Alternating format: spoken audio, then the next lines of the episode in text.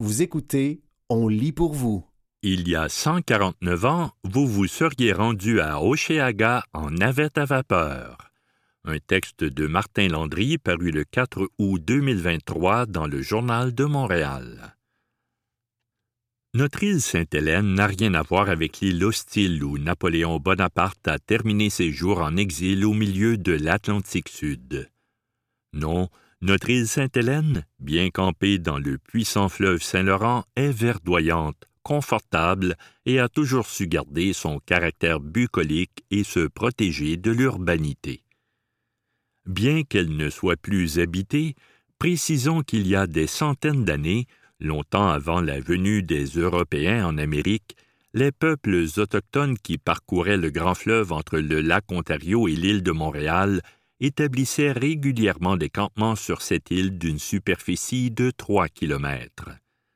D'ailleurs, des fouilles archéologiques ont démontré leur présence entre les années 1200 et 1600. Ces fouilles ont aussi permis de mettre à jour les vestiges de centaines d'artefacts à quelques pas à l'ouest du bâtiment auparavant nommé le Chalet des Baigneurs, situé au complexe aquatique de l'île Sainte-Hélène actuelle. Île convoitée. Qui dit chalet des baigneurs dit baignade, évidemment, mais avant d'aborder ce sujet, attardons-nous à l'île elle-même. Pourquoi portait-elle le nom de Sainte-Hélène? En fait, la plus grande des îles qui ceinturent Montréal est baptisée ainsi il y a plus de 400 ans par Samuel de Champlain lui-même.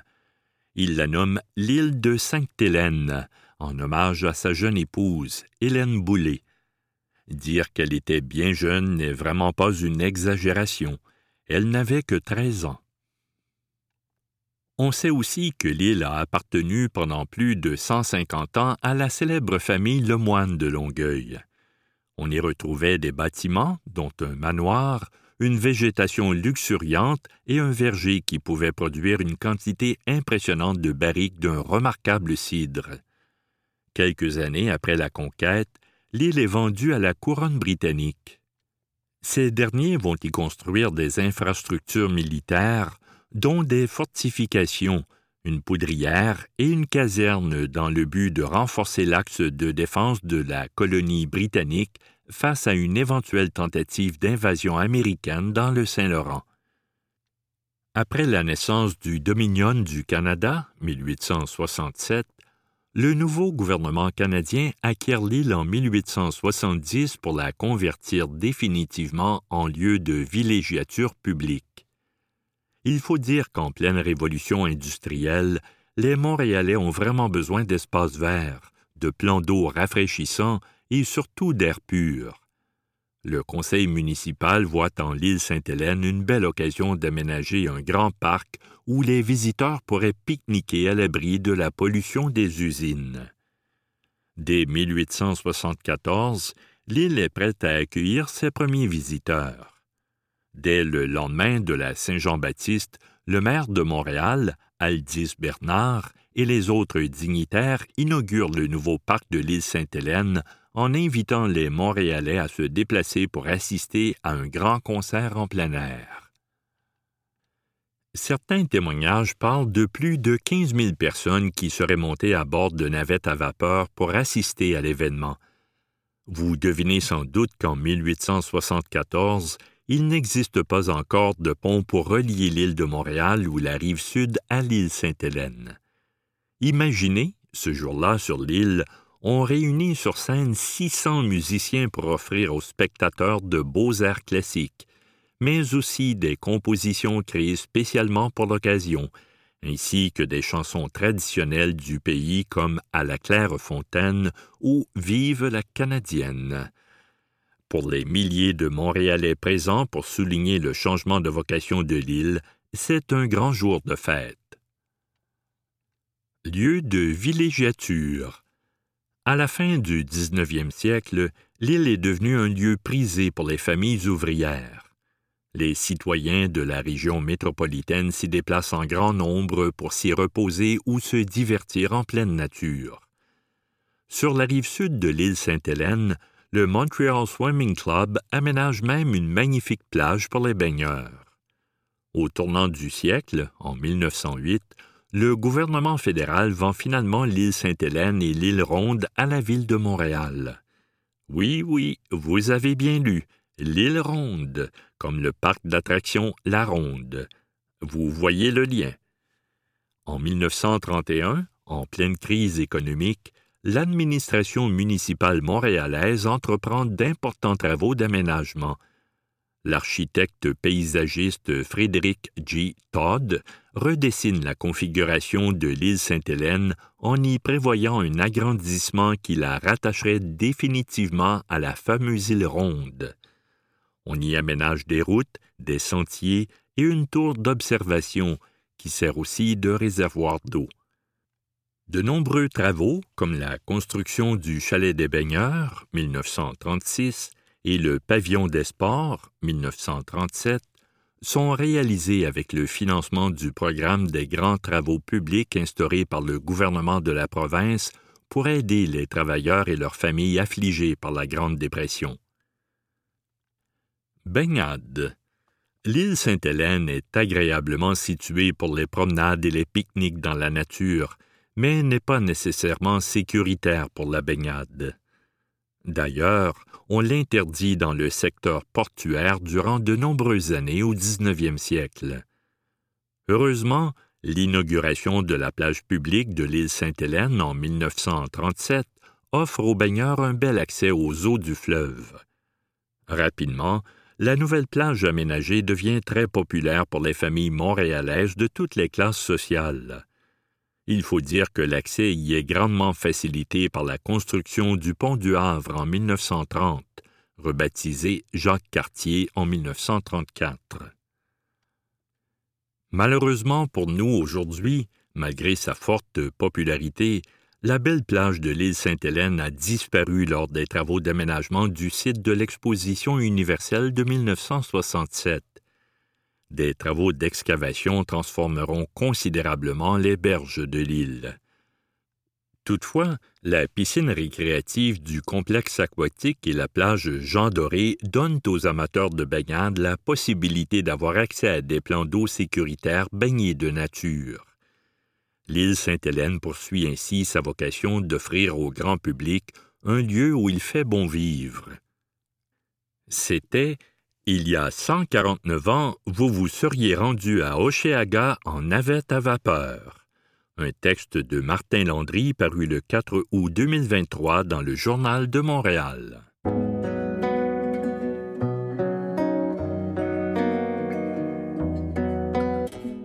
Le Gris Montréal lance sa campagne de financement sous le thème Désamorcer l'intolérance, semer l'espoir un texte d'André Constantin, Passiour, paru le 26 octobre 2023 dans le magazine Fugue.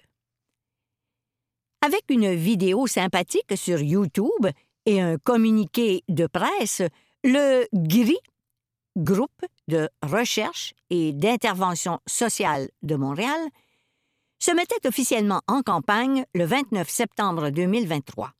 L'objectif de cette année est d'atteindre les 375 000 soit quelques milliers de dollars de plus que la précédente, car pour la période 2022-2023, le gris avait amassé quelques 372 000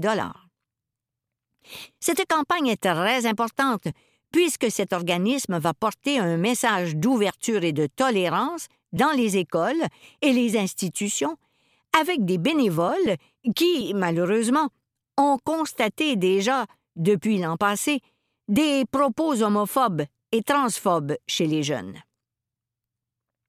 Le GRI a enregistré 1129 ateliers l'année dernière, ce qui se traduit par environ 30 000 jeunes qui ont assisté aux interventions de ce groupe communautaire.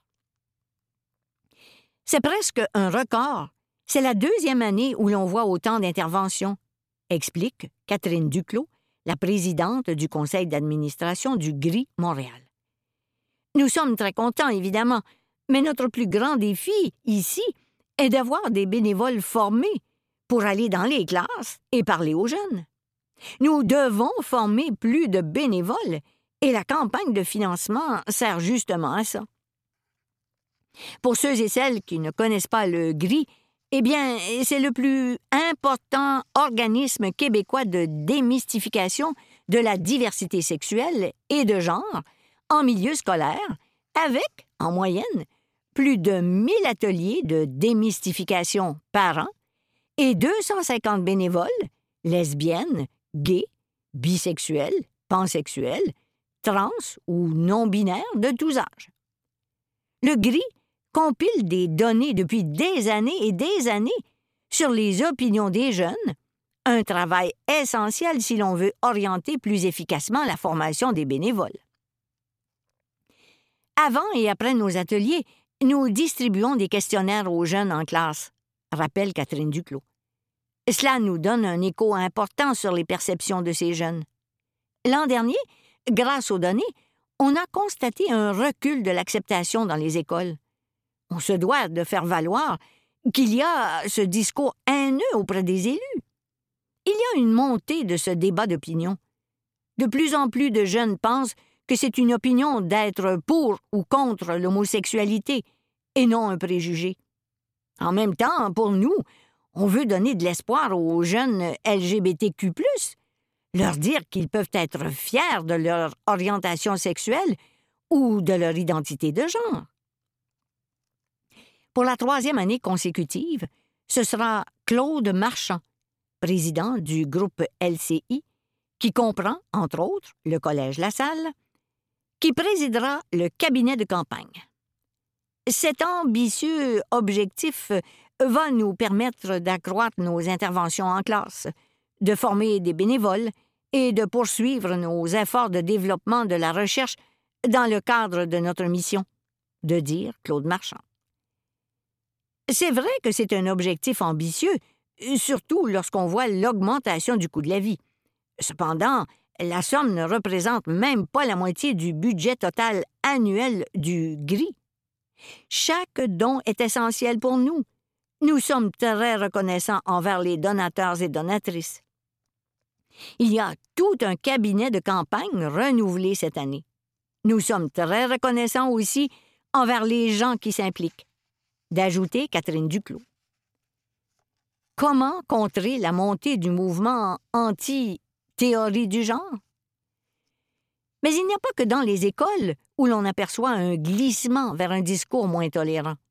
Certains parents font le souhait d'être plus consultés sur ce qu'on enseigne en classe. Le 20 septembre dernier, des dizaines de manifestations dans tout le pays ont rassemblé d'un côté des opposants à la théorie du genre en éducation et de l'autre, des personnes qui défendaient les droits des personnes LGBTQ, et ce, y compris à Montréal, devant les bureaux du premier ministre François Legault au centre-ville. Ces manifestations étaient menées par le groupe Million March for Children Canada, qui s'oppose, entre autres, à l'éducation sexuelle dans les écoles. Le GRI est donc au premier rang, puisqu'il se rend dans les écoles et les institutions pour sensibiliser et démystifier, et donc faire tomber les idées préconçues. Mais lorsqu'on voit ces manifestations, est-ce que ce n'est pas inquiétant? Oui, c'est inquiétant, mais il y a beaucoup d'incompréhension et de désinformation dans tout ça, souligne Catherine Duclos. C'est justement en discutant que l'on fait reculer les préjugés. Lorsqu'on va dans une école, on ne change pas les orientations ou l'identité des jeunes. Ils sont déjà ce qu'ils sont. Mais on doit faire face aux commentaires homophobes et transphobes. On doit redoubler d'efforts ici. Nous devons être des modèles pour les jeunes LGBTQ, et leur montrer qu'on est là. Ces manifestations nous donnent un nouveau souffle. En même temps, on se doit d'être mieux outillés dans nos interventions d'où une meilleure formation de nos bénévoles intervenants. On ne peut s'empêcher de constater cette montée de l'intolérance un peu partout dans le monde, mais en même temps, lorsqu'on regarde nos jeunes, on sent le besoin d'ouvrir leurs horizons, de leur semer cet espoir, dit Claude Marchand, dans la vidéo en faisant référence à la thématique de la campagne. Il y a eu une augmentation des interventions au niveau primaire, poursuit Catherine Duclos. Il y en a eu plus de 200 dans les classes du primaire l'année passée. Nous sommes très heureux de ces ateliers parce que, au secondaire, on désire souvent défaire les préjugés qu'ils ont acquis, alors qu'au primaire, les enfants n'en ont pas encore. Donc, on contribue à les prévenir.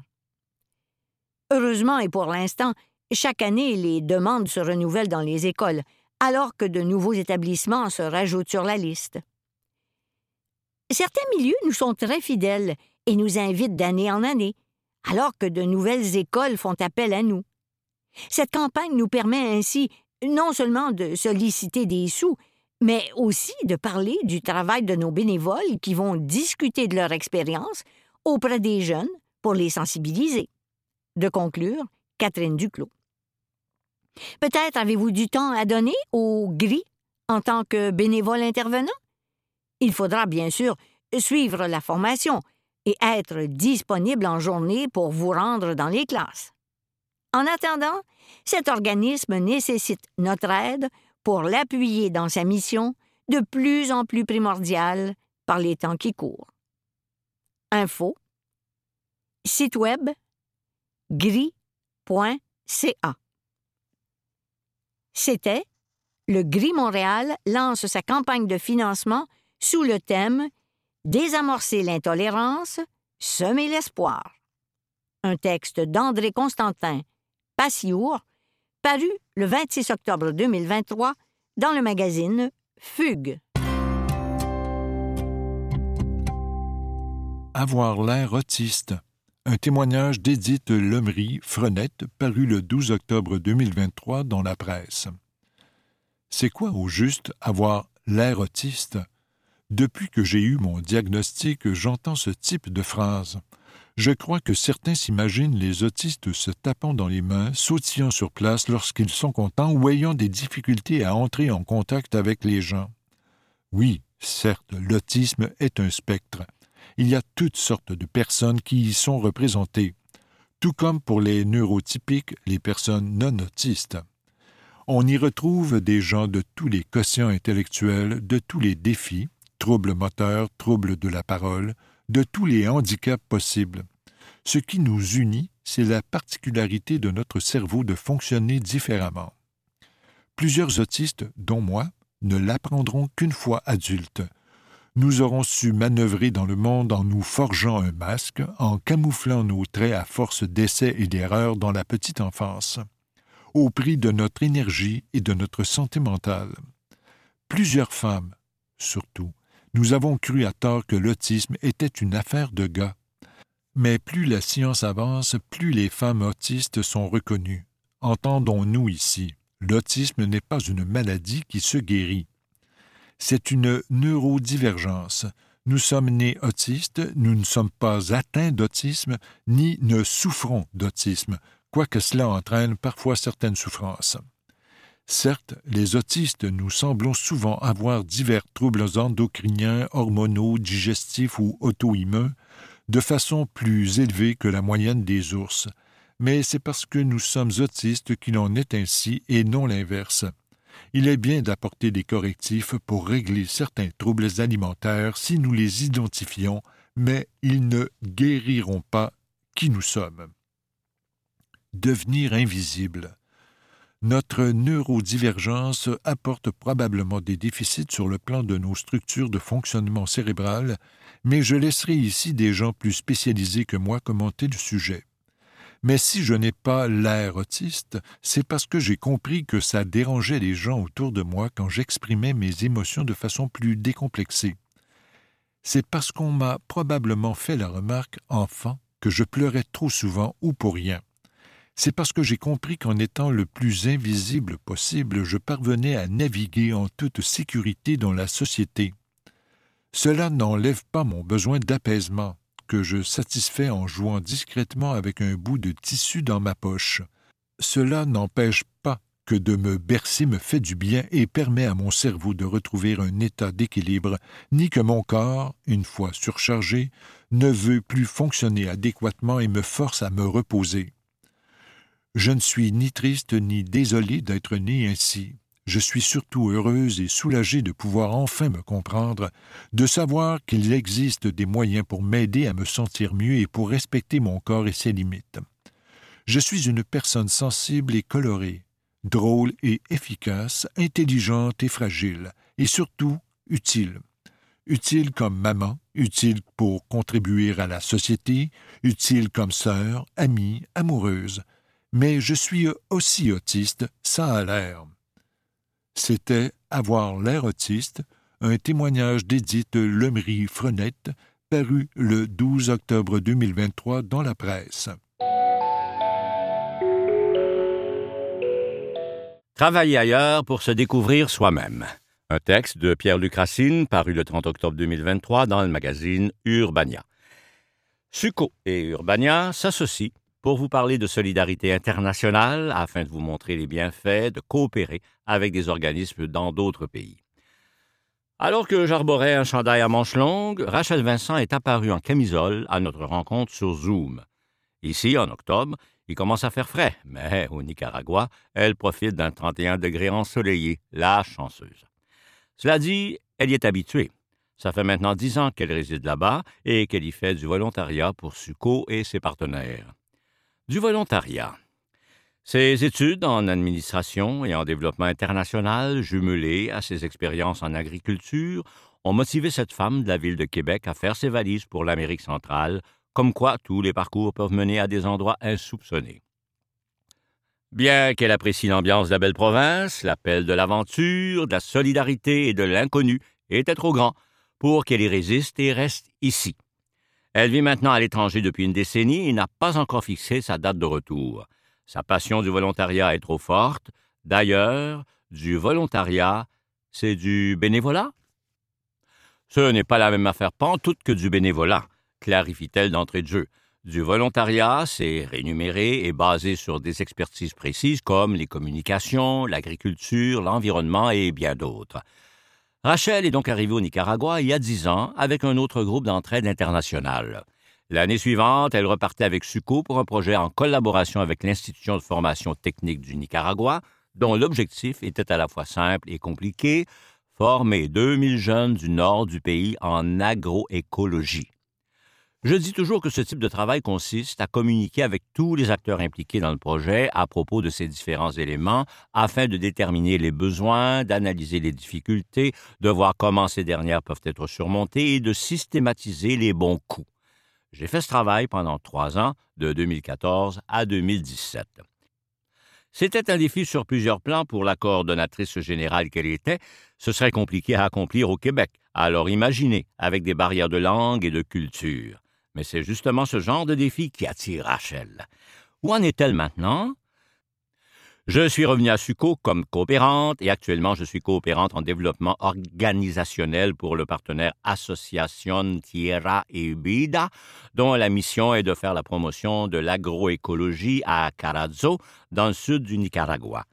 Mon rôle consiste à appuyer ce partenaire dans la formulation de projets, dans la révision de son plan stratégique et dans la mise en œuvre d'un plan de développement d'activités d'autofinancement. Jusqu'à maintenant, j'ai conçu certains outils de communication, comme une brochure de l'organisation, j'ai contribué à la formulation de six demandes de financement, j'ai participé à l'organisation d'un événement pour la Journée mondiale de l'environnement et j'ai créé un atelier sur l'histoire de l'agroécologie, c'est assez concret comme travail. Comment ça l'a changé? Partir pour un pays situé près de l'Équateur n'est vraiment pas la même chose que d'aller vivre à Rimouski.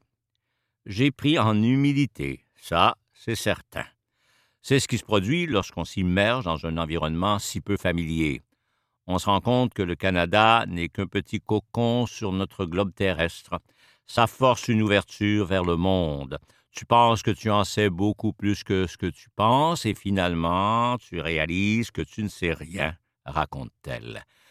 Au sein d'une toute nouvelle culture, ce ne sont pas tous nos réflexes nord-américains qui sont appropriés.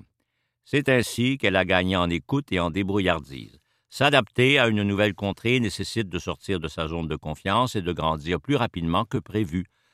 Comme elle est dans un pays où ça a brassé dernièrement sur le plan sociopolitique, ses habiletés en gestion de crise sont plus accrues que celles de n'importe quelle personne habitant près d'un métro. De plus, le Nicaragua est l'un des pays qui subit déjà les contre-coups des changements climatiques. Être témoin de toutes ces transformations est une chose, les vivre est une toute autre expérience. Et ce n'est pas tout. Elle a aussi pu visiter le Costa Rica juste au sud. Elle m'a raconté combien tout cela a bâti en elle une résilience maintenant immuable. Bref, si elle revenait au pays demain matin, ses proches seraient surpris de voir ce qu'elle est devenue. La recherche d'égalité entre les genres.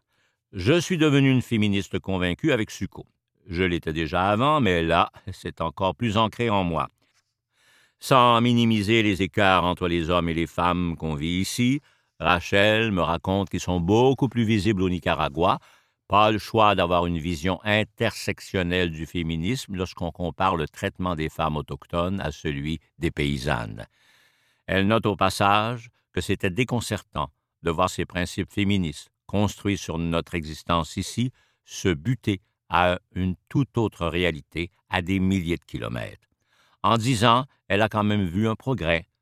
OK, on comprend les causes. Maintenant, comment on fait pour améliorer ça? Rachel apporte sa touche féministe au projet auquel elle participe.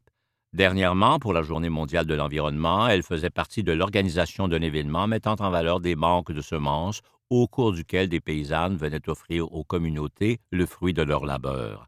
En temps normal, un élu ou un leader public, un homme, aurait pris la parole. Rachel a décidé de donner une tribune à une paysanne qui a expliqué comment les plantes tomates poussent très bien, même en période de sécheresse. C'est clair, les problèmes là-bas ne sont pas les mêmes qu'au Québec où on parle rarement de sécheresse. Mais Rachel pense que c'est ce qui amène les Nicaraguayens et les Nicaraguayennes à user de créativité et à vivre dans le moment présent. Une expérience à vivre au moins une fois. C'est une chose de partir en voyage, c'en est une autre de vivre dans un autre environnement. Elle souhaite que tous et toutes puissent vivre cette aventure une fois dans leur vie. Je lui ai demandé ce qu'elle conseillerait d'abord et avant tout aux personnes qui aimeraient à leur tour s'adonner au volontariat. Qu'elles prennent leur temps, m'a-t-elle répondu. Ça prend du temps pour s'habituer. En plus d'en apprendre sur une nouvelle culture, tu en apprends sur la tienne et sur toi aussi. Et elle conclut qu'avec le temps, elle n'a pu faire autrement que de tomber en amour avec le Nicaragua. Prêt, prête à vous impliquer et à relever de nouveaux défis? visitez le site web suco.org pour découvrir les mandats actuellement proposés et en savoir plus sur les projets en cours. C'était Travailler ailleurs pour se découvrir soi-même, un texte de Pierre-Luc Racine paru le 30 octobre 2023 dans le magazine Urbania.